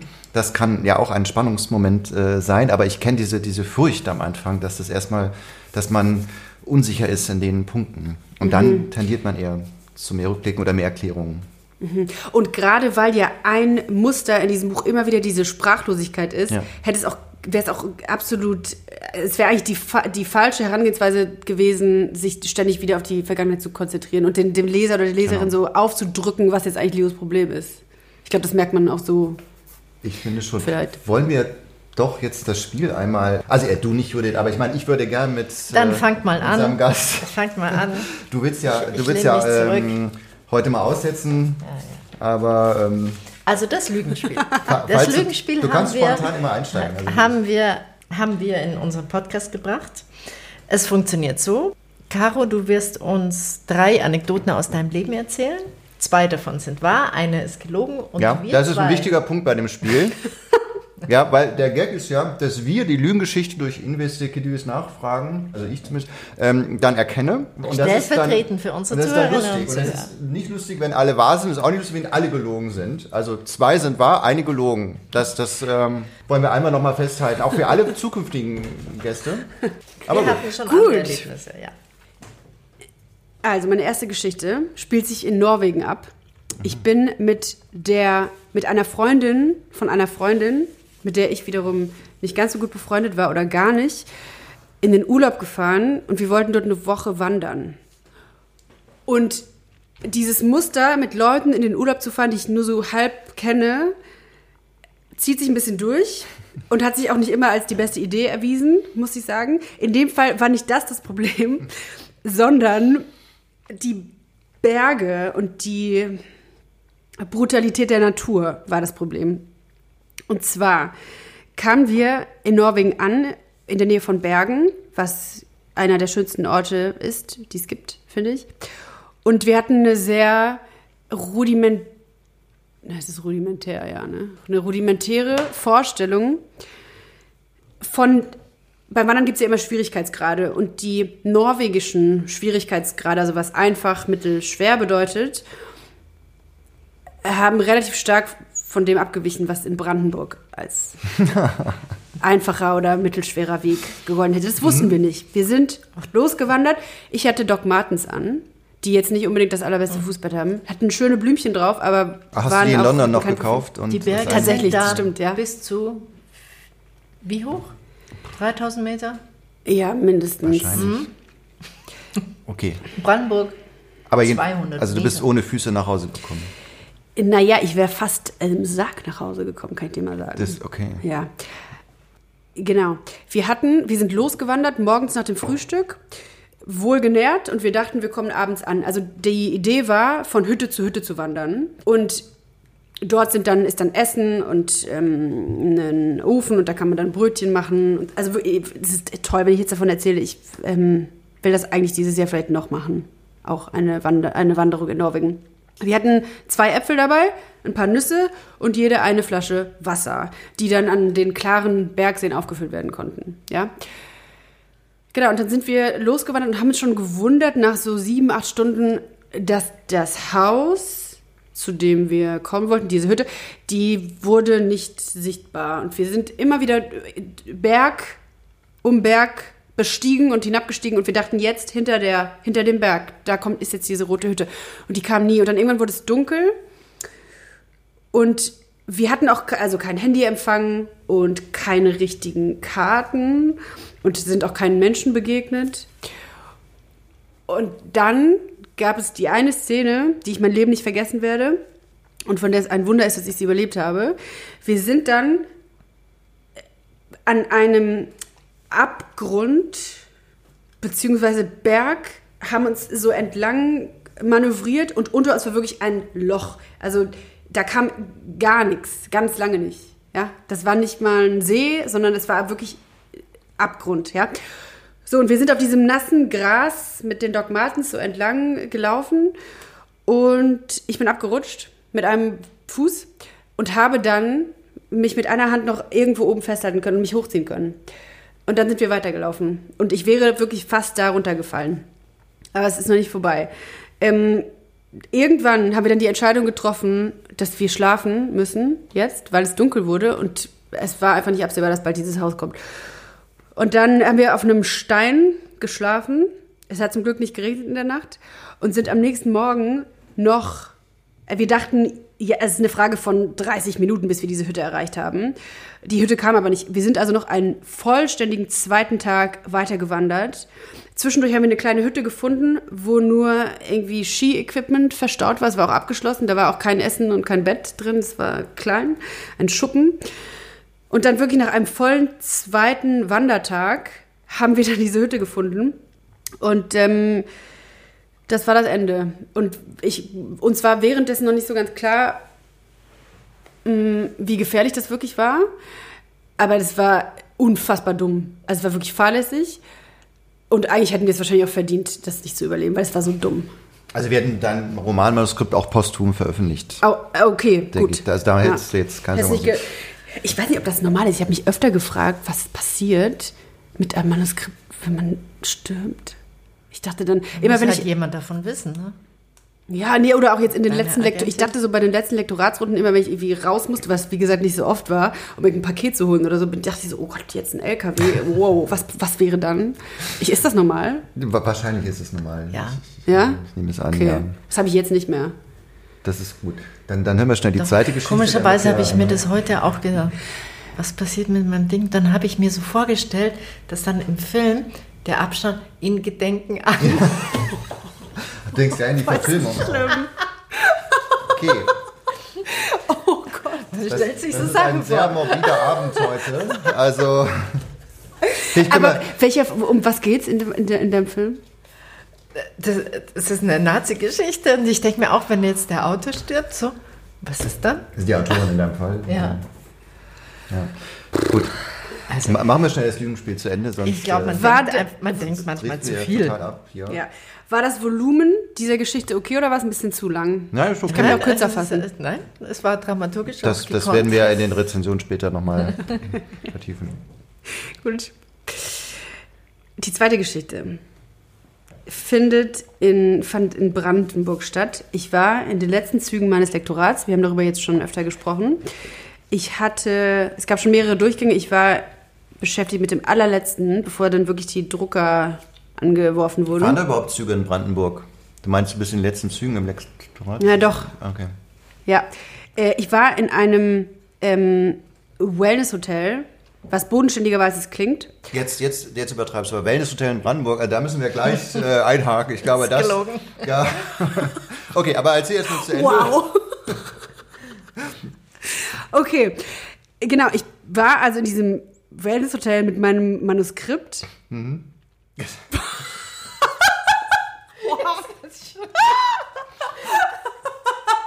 Okay. Oh, ich Wir bereue lassen das alles. erstmal so stehen. Ich bereue alles. ähm, ich wollte also diesen sehr bedeutungsschwangeren Moment, das ist auch ein Wortspiel wegen, hm? wollte ich also Teil des Romans Down also. Ja, wollte ich äh, mit der gebotenen, äh, ja auch Dramatik begehen und mich mit. Oh Ja, das. Ah, das ist eine sehr gute Geschichte. Mm. Also ich war da mit einem Stapel Blättern, mit der letzten Fahne. Ja, wir, wir sind gespannt. Also. Das war die Geschichte jetzt. Das, Ich sag dir die. Okay.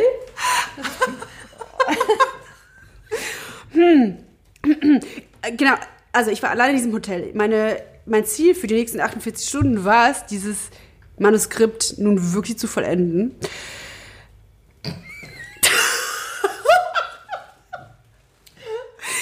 Und es ich gibt bin unterschiedlichste Gründe, warum Menschen nach Brandenburg fahren. Ich bin aber das, äh, ja. im Bademantel durch die Gegend gelaufen. Ich war immer wieder in der Sauna und bin dann in den kalten See gesprungen.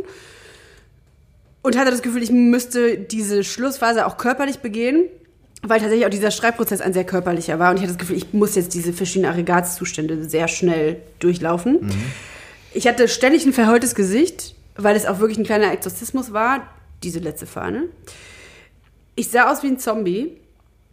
Und dann saß ich am ersten Abend in der Sauna und dann geht die Tür auf und dann kommt mein Ex-Freund rein. Und hinter ihm seine neue Freundin. Und dann, leider ist dieses ganze Hotel und die ganze Anlage und auch die Sauna war nicht so wahnsinnig groß. Ich war alleine, saß da alleine. Und dann saßen wir zu dritt in der Sauna, haben nichts gesagt. Natürlich sollte man auch in Aber der Sauna nicht sprechen. Wir haben uns schon erkannt. Ja. ja. Und das ist dann leider in den nächsten 48 Stunden immer wieder passiert. Ähm, ich saß alleine am Abendbrottisch mit dem Stapel Papier und dem Rotstift und den verheulten Augen und ein paar Tische weiter saß dann das junge Glück. Und ich habe mich gefühlt wie ein, ähm, ja, wie ein Wrack. Zu Recht. Habt ihr, aber ihr habt schon mal ein Wort miteinander gewechselt in den Wir haben uns gegrüßt Genau. und gesagt, ja, ja, äh, du auch hier. Ah, okay. Alles klar. Ja. Gut. Nee, das Ähm, kann man gelten lassen als äh, Anekdote. So, und dann kommen wir zur letzten Geschichte. Die spielt in einem äh, Kreuzberger Club. Ich war Anfang 20 und befand mich in, äh, in meiner Sturm- und Drangphase, die kurz war, aber intensiv. Und ich kann nicht mehr so ganz rekonstruieren, wie es dazu kam, aber ich war, habe mit einem ähm, mir fremden Mann Standardtanz zu Techno getanzt. Und wir und auch alle um uns herum fanden das extrem unterhaltsam. Und ah, das war einfach eine Show. Wir haben eine Show abgeliefert und wir hatten aber auch wirklich eine sehr, eine sehr intensive Verbindung. Und ich war mir auch ganz sicher, dass wir die hatten. Und das würde auch wahrscheinlich für immer halten. Und ähm, ja, ich habe mich da, glaube ich, schon während dieser Tanzgeschichte so richtig reingesteigert. Ich war aber auch wirklich betrunken. Äh, und irgendwann, ich weiß nicht, ob ich schon gesagt habe, hat sich wirklich so ein Kreis um uns rum gebildet und wir haben dann da, we- weiß ich nicht, Cha-Cha-Cha oder was äh, getanzt und so. Ja. Genau, und dann irgendwann haben wir, hat sich das mit dem Tanzen erledigt und dann wollte er mich küssen und ich bin so weggewichen, weil ich dachte, ich muss mich gleich übergeben. Ja? Und nicht, weil ich dachte, nee, bleib weg. Und dann hat er einen Abgang hingelegt und ist wirklich wie so eine beleidigte Leberwurst von dannen geschritten und dachte, ich hätte ihn jetzt als Mensch ihm eine Abfuhr erteilt. Aber ich habe mir selbst nicht vertraut, dass ich da jetzt, dass mein Magen bleibt, wo er ist. Und dann, also das ist ja jetzt noch echt langweilig, ne? Aber dann habe ich dann nach dem Club geschrieben und gesagt, sie mögen bitte einen Newsletter verschicken und diesen Typen suchen. Und dann habe ich des Weiteren in Kreuzberg im weiteren Umkreis dieses Clubs Plakate, Plakate aufgehängt. Nein. Mit meiner Handynummer und gesagt, bitte melde dich. Es tut mir leid. Das lag nicht an dir. Wir haben ganz toll getanzt. Und leider ist nichts passiert. Mich hat niemand angerufen, mir hat niemand geschrieben. Oh. Und ich dachte, das war die Liebe meines Lebens. Und der ist einfach, der war weg. Ja? Und, und seitdem schreibst du so tragische Beziehungsromane. Ich denke ständig an ihn. Und ich glaube, dass alles ganz anders gekommen wäre, wenn er damals nicht abgezischt wäre. Ja? Das war alles so schön absolut, so mit in dem Alter. Und alles war so Himmel und Hölle und Liebe und Hass und alles immer entweder ganz so sehr, auch irgendwie schön, aber auch sehr anstrengend. Immerhin haben wir eine schöne Abwechslung an Orten. Das hatten wir nicht immer in diesem Podcast. Also ich versuche mal zusammenzufassen. Die erste Geschichte, in der geht es um die norwegische Wanderung mit Doc Martens, die alles nur, die alles und vor allem in den einsamen Abgrund führte, aber nicht zu einer Hütte. Die zweite Geschichte geht es in ein Wellness-Hotel in Brandenburg, in der Caro Humor zu einem, ja, ne? Zu einem Zombie, sagen, also. zu einem Zombie mutierte und in der Sauna auf ihren Ex-Freund mitsamt seiner Freundin traf. Die dritte Geschichte ist, wo sie ganz Kreuzberg plakatiert mit Fahndungsplakaten nach einem Cha-Cha-Cha-Tänzer, den sie fast angekotzt hätte, aber im wörtlichen Sinne. Das sind die drei Geschichten. Und die klingen natürlich alle durchgeknallt. Ja, also bis auf die erste vielleicht, die ist einfach ein bisschen tragisch. Mm. Als jemand, der an der Nordsee aufgewachsen ist, Ja, und jemand, der in Bayern mitleidig zuschauen muss, wie die ganzen Preisen mit ihren Turntüchchen die Berge hoch, dann die erste Geschichte um denn stimmt. da zu Tode kommen. Ja, ich habe es natürlich erlebt, dass die ganzen süddeutschen Menschen bei den Wattwanderungen ertrinken, weil sie das mit Ebbe und Flut einfach nicht kapieren. Und die immer denken, wenn das Wasser zurückkommt, dann sehen sie es ja, dann können sie in Ruhe weglaufen. Aber das Ist ein doch bisschen komplexer ist äh, das Ganze, das äh, konnten sie dann leider, den Lerneffekt konnten sie nicht mehr draus ziehen, weil sie dann ja ertrunken waren. Also von daher kann ich mir schon vorstellen, dass man in Norwegen fast stirbt bei einer Wanderung und dort die, ähm, wobei ich würde wahrscheinlich schon in Brandenburg sterben bei einer Wanderung, weil ich die Hütte nicht finde. Da gibt es ja auch Ich mein- keine richtigen Häuser, oder? So Steinhäuser gibt es, So, oder? sch- nee, das gibt's nicht. Also, Nee, da kannst du eigentlich nur aufgeben, Brandenburg, ja. Und das war im Sommer, die Wanderung? Das, ich glaube, es ging Richtung Herbst. Also das Wetter war nicht mehr so ganz stabil, aber wir wollten es einfach unbedingt machen. Und nichts konnte uns abhalten. Und in der Nacht, wie kalt war es da? Es ging, es war nicht so kalt. Ging. wer also war wir hatten die zum Glück mehrere Schichten. Die Freundin von einer Freundin von einer Freundin, die sie gar nicht mochte. Sie Nee, wir kannte. kannten uns einfach nicht gut. Wir Du äh, das saßen. immer gleich so negativ. Das Nee, wir, ich weiß auch gar nicht mehr, wie es dazu kam, dass wir diese Entscheidung getroffen haben, aber es war irgendwann sehr klar, dass wir unbedingt gemeinsam bald nach Norwegen fliegen für diese Wanderung und uns im besten Fall auch selbst finden. Ja. Das war vielleicht auch schon damals ein bisschen ironisch gemeint und ja, dann haben wir das gemacht. ah, ja, wie meine Welt Und mochtet ihr euch danach viel mehr? Ich glaube, wir waren beide sehr. Wir waren beide einfach schockiert und wirklich auch sprachlos und haben auch dann in den Tagen danach äh, einfach immer wieder auch wahrscheinlich Flüche ausgesprochen und immer, also wir waren einfach fassungslos. Und tatsächlich, es fällt mir jetzt erst ein, auf dem Weg zurück, also wir mussten dann ja auch, wir haben ein paar Hütten ausgespart und sind, glaube ich, irgendwie eine Abkürzung oder so gelaufen. Auf jeden Fall ging es dann irgendwann wirklich nur noch bergab, also wir haben diesen Abstieg gemacht. Und da war tatsächlich ein ähm, wurde ein erfahrener Wanderer, der da selbst irgendwie verunglückt ist, mit dem Hubschrauber raustransportiert über unsere Köpfe und wir hat, das waren die, also diese drei hatten wir auch zuvor auf dieser Hütte getroffen. Das haben wir dann später, als wir im Ort ankamen, gemerkt oder ähm, wurde uns gesagt, wer, um wen es sich da handelte. Und das war echt auch ein, äh, so ein Aha-Moment. Also diesen Hubschrauber zu sehen und zu merken, ah, das hätten schon auch wir sein können. Und zwar hätten, wie gesagt, wir hätten es mehr verdient als diese drei Wanderer, die wirklich sehr ähm, rüstig waren und auch nicht zum ersten Mal da rumgeklettert sind. Okay. Also das klingt auf jeden Fall realistisch, wenn Genau. auch tragisch. Das kann, kann man sich schon mal verkalkulieren, wenn man aus Rheinland-Pfalz kommt, dass da die Vegetation in Norwegen so ein bisschen anders funktioniert. Das mit dem Tanzen, hast du mit 16 so einen Tanzkurs gemacht? Ja, neunte Klasse. Klar, Standardtanz. Hat das die ganze Klasse gemacht? Ja. Und- ja, und am Ende wurden natürlich, äh, gab es einen Ball. Heißt das? Ja, also irgendeine große Abschluss. Feier, da kamen dann alle Verwandte und Familien und haben dann zugeguckt, wie die Kinder tanzen. Ja, das war würdelos, ehrlich gesagt, ja. Ja.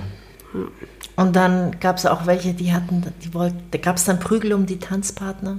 Nee, aber es gab schon natürlich beliebte und nicht so beliebte, klar. Das- Das ist nur in Bayern so, dass man sich prügelt beim Tanzen. Das sind da andere Sitten und Gebräuche. Rheinland-Pfalz ist ein ganz bisschen gesitteter. Also das ist zivilisierter einfach. Ne? Ja, das würde ich genauso unterschreiben. Rheinland-Pfalz ist gesittet und zivilisiert, ja. Aber was sagst du denn zur zweiten Geschichte, Judith? Ja, der Brandenburg und Wellness Hotel, wussten Da- wir schon. Das ist, Das ist aber gut, vielleicht war es ja nur eine Ausschmückung. Lass uns mal sagen, es war nur eine Ausschmückung. Also Bei Bastian Pastewka gibt es eine Szene, wo seine Ex-Freundin trifft in der Sauna. Ja, also ich glaube, das ist, ist wahrscheinlich allen schon mal passiert, aber bei, Nein. bei der dritten Geschichte würde mich noch interessieren, wie, wie alt warst du? Du meinst, das ist die, eine, eigentlich die älteste Geschichte, ne? Von denen, oder aber da warst du ja. am jüngsten, meine ich. Ja, bei ja, der. ja. Mhm. Ja, wahrscheinlich 21 oder so, 22. Weil du sagtest ja, du bist zehn Jahre, Ja, das muss, ja, 21, 22, ja. also am Anfang, in, deinem, Ja. in den ersten beiden Ja. Berlin-Jahren, Ja. ja. Als ich äh, von der Deutschen Welle 3, ich habe hab ja da ein Praktikum gemacht und wurde dann als freie Mitarbeiterin befördert. Und ich, das waren am Anfang drei Schichten, die sie mir bezahlt haben. Und damals konnte ich davon leben. Äh, das muss in dieser Zeit gewesen sein. Hast du schon Ein, Drei Schichten. hast du schon ein Grundgefühl? Leider die zweite Geschichte. Ich komme nicht Echt? an den Brandenburg und Wellness Hotel, komme ich nicht. Das kriege ich nicht zusammen. Und, und sie war auch so, hm, Ex-Freund. Ich weiß nicht, der, noch stinkt zum mit Himmel. dem, haben die den Newsletter dann rausgegeben? Nein, nein. Nein, da ist nichts passiert. Oh, die sind fies. Finde ich auch. Ich kann, also, Wie ja. hieß denn der Standardtänzer? Das weiß ich nicht mehr. Das So weiß ich. Ich habe ein schlechtes Gedächtnis. Ich, also ich habe wirklich schon viele Namen vergessen. Ich bin Klaus. Hallo Klaus, guten Tag. Hallo, freut mich sehr. Judith. Hallo Judith. Also, und das war wann, sagst du? Ungefähr 2000? Naja, ähm, 2010. 2016 16. ungefähr, ja. Also lieber Standardtänzer aus dem Jahr 2016 in dem Kreuzberger Club, wenn du diese Episode hörst, bitte melde dich, bitte melde dich. Ja, ja. Okay, also du Nee, sagst, die zweite nicht mehr ist ankommen. Die zweite ist gelogen. Das war mir auch zu wenig ausgeschmückt. Der Ex-Freund, der hätte noch dazu gehört, wie haben sie Schluss gemacht, hat sie Schluss, das ist ja immer wichtig, wer hat Schluss gemacht, wer, wen, wen. Okay. Und das kam dann nicht, weißt du? Ja, also ich, ähm, ich glaube, die dritte ist, ist wahr, weil es, es gibt diese Momente im Leben, wo man Wo man so auf der Bühne Denkt, sowas man muss tut. sich übergeben Das Ja, auch, aber und dann man, will jemand, will, äh, will Naja. jemand einen küssen. aber wo, ja, aber wo man dann auch in der Großstadt ist und diesen einen Mensch wiederfinden will, den man zufällig kennengelernt hat, der dann weg ist und man hat natürlich keine Handynummer und so und man will, man ja. hat die Tendenz, alles zu tun, um diesen Menschen wiederzufinden. Ich glaube aber, das ist wirklich so ein Altersding. Ja. Also das würde mir heute nicht mehr im Leben einfallen. Und es ist, glaube ich, auch so ein Film. Ja, weil man da noch an die Liebe So auf den ersten Ja. Blick glaubt. Also das wäre meine Was man dann dass- nicht mehr Wahnsinnig dumm. tut, oder? Und das- das stimmt. Nee, nee. ähm, Was schade ist. ja. Ja, ja. Bei der ersten Geschichte, das kann natürlich sein, mir, mir, mir klang das ein bisschen zu übertrieben, weil wenn ihr wirklich zwei Tage unterwegs war mit einer Flasche Wasser, da würde ich, also als, sie hätte, als Wir haben die das war geplant. Wir haben diese Wasserflasche immer wieder aufgefüllt. Wir sind ja an vielen Ja, okay. Bergseen vorbeigekommen. aber ihr hattet jetzt nicht Proviant für nur zwei, zwei. Äpfel. Ja. Also Nee, äh, ich bin, aber ich meine, wie alt wart ihr da? Der war doch nicht 15 oder so, das war doch jetzt, ich.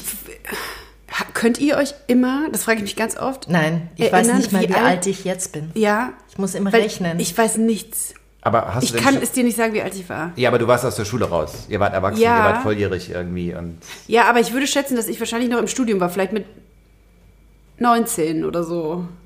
ja. Es ist, es ist schwer diesmal. Ah, ja?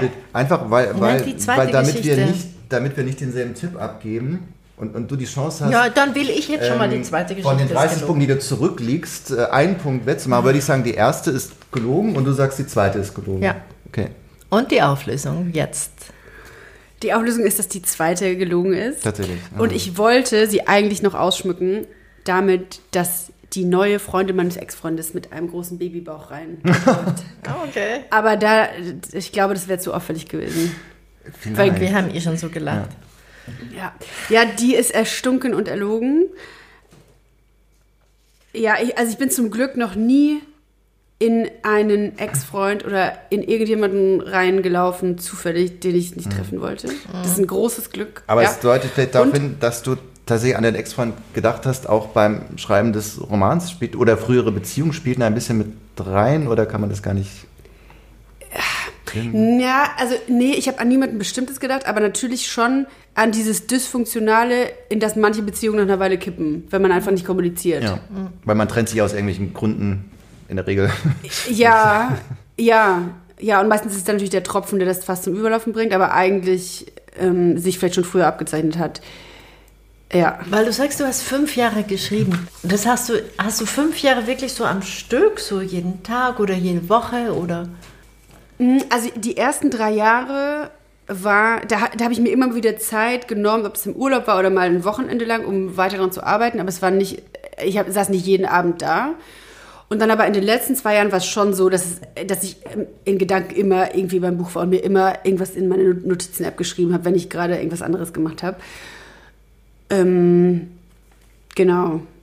Und man kam dann der Gedanke, dass es, dass es ein Buch wird? Und was war so der, der allererste Funke zu diesem Buch? Oh, das ist sehr, sehr schwer zu rekonstruieren. Ich habe auf jeden Fall, als ich angefangen habe, eine Geschichte zu schreiben, nichts davon hat es in das Buch geschafft. Das war wirklich, glaube ich, ein warmes Schreiben. Da hätte ich nie gedacht, dass daraus ein Buch wird. Und das hätte mir auch Angst gemacht. Und vor allem, wenn ich gewusst hätte, was noch alles kommt und wie schwer das wird und wie oft ich das in die Ecke knalle. Ähm, ich glaube, der Gedanke, vielleicht ist es ein Buch, war, als ich mir selbst die Frage gestellt habe, was, also einmal, wie, wie datet man, wenn alles Körperliche und Intime, wenn das ein, eigentlich ein Grund ist, wegzurennen und ein, ein Grund in Panik zu geraten? Das war eine Frage, die ich irgendwie spannend fand. Und das andere war aber tatsächlich die Frage, was ist, wenn, und ich will jetzt nicht zu, zu viel spoilern, ähm, wenn eine Sache, die für sehr, sehr viele Menschen das größte Ziel ist, und man sich da selbst eingesteht, dass man das nicht will, was, wenn das eine Befreiung ist, die wiederum ganz viele andere Probleme auflöst. Ja, und klar, aus dem Und weil das waren dann auch wirklich Fragen, auf die ich die Antwort wissen wollte. Und dann habe ich mich quasi auf diese Reise begeben. Natürlich äh, habe ich keine Antwort gefunden, ähm, weil es, glaube ich, darauf keine gibt.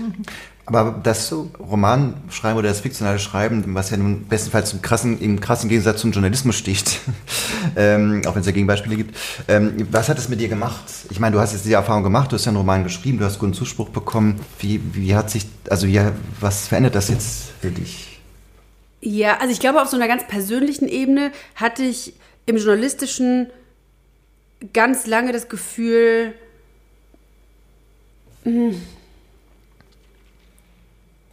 ich glaube, ich habe mich immer gefragt, ob es das jetzt ist, was vielleicht auch daran liegt, dass ich sehr viel in den Nachrichten und in, in so Schichten, Redaktionsschichten gearbeitet habe ähm, und mich eigentlich immer nach einer tiefergehenden Auseinandersetzung mit Themen wasch- ja irgendwie gesehnt habe, ohne das wirklich bewusst zu denken. Und jetzt habe ich das gemacht, jetzt habe ich mich sehr intensiv mit Themen auseinandergesetzt und äh, ich glaube, die Tatsache, dass Leute das gut finden, das ist auf so einer ganz anderen Ebene ein Zuspruch, den ich mit dem ich auch nie rechnen konnte und mit de- den ich mir nie hätte erträumen können und vielleicht auch dann die Bestärkung weiterzumachen. Vielleicht. Ja. Aber bist du richtig auf den Geschmack gekommen, dass Romanschreiben was Tolles ist jetzt, was du neu entdeckt hast für dich auch? Willst du einen neuen Roman schreiben? Also bist du jetzt, hast du was, Ja, ganz, ja. was Tolles für dich entdeckt, meine ich. Ja, ich glaube, die Antwort ist ja. Ich glaube aber auch, dass ich immer noch dieses journalistische daneben brauche, einfach so einen Reality-Check. Und auch weil, also tatsächlich so dieses schnelle, nachrichtliche, jetzt einfach mal kurzen Prozess und das muss jetzt raus, das liegt mir schon auch. Und ich glaube, wenn ich die ganze Zeit, also davon abgesehen würde es finanziell auch natürlich auch nicht hinhauen, aber wenn ich den ganzen Tag in meinem Kämmerlein sitzen würde, ich, das ginge nicht. Also ich brauche schon vielleicht dann auch so ein Gegengewicht. Und in dem Sinne ist es vielleicht auch gar nicht so schlecht, dass das, dass das ähm, Abläufe sind, die ich kenne und eben nicht ähm, so eine, weiß ich nicht, zum Beispiel längere Reportage oder was Längeres, was ja auch dann oft in so einen kreativen, ähm, so einen kreativen Einschlag bekommt. Aber es ist eine ständige Sinnsuche, was aber, glaube ich, auch nicht so ungewöhnlich ist. Das können wir fast als Schlusswort stehen lassen. Die ständige Sinnsuche. Dann bedanken wir uns Vielen ganz Dank. herzlich Hat für einen ähm, feuchtfröhlichen Abend. Dankeschön. Das war gut. Also ihr Buch hat Tiefgang, das hat sie wirklich geschafft. Sie hat aber auch uns geschafft. Und auf dem Nachhauseweg musste ich auf dem Fahrrad immer noch so lachen. Und ich habe mir gedacht, das kommt davon, dass sie in London gelebt hat. Dieser, das ist schon ein schwarzer Humor, den sie hat. Und diese britischen Bücher, und das erwähnt sie auch einmal in einer Stelle in dem Podcast, ähm, die sind auch so. Also die würden nie diese Betroffenheitsbücher lesen, die Briten, glaube ich, so wie wir sie oft in Deutschland haben. So kam es mir ein bisschen, das war so ein Gedanke beim Heimfahren. Es kann gut sein, dass das ähm, ihr Exilland sie da geprägt hat. Auf jeden Fall ja, hat sie ein, ein, ein tolles Buch hingelegt, was sich lustig und mit Tiefsinn liest. Also das können wir nur empfehlen. Wir sind wie immer gespannt auf weitere Werke, auch unseres heutigen Gastes. Ich werde nur nie wieder Alkohol trinken bei einer Podcastaufnahme. Nie wieder. Das Learning haben wir, glaube ich, mitgenommen, beide, Wir dachten, das macht man so beim Literaturpodcast, aber der abends stattfindet. ja, aber nein, das war ein Irrtum. machen wir nicht mehr. Nein, nein, nie wieder, nie wieder Alkohol. Auch sonst nicht.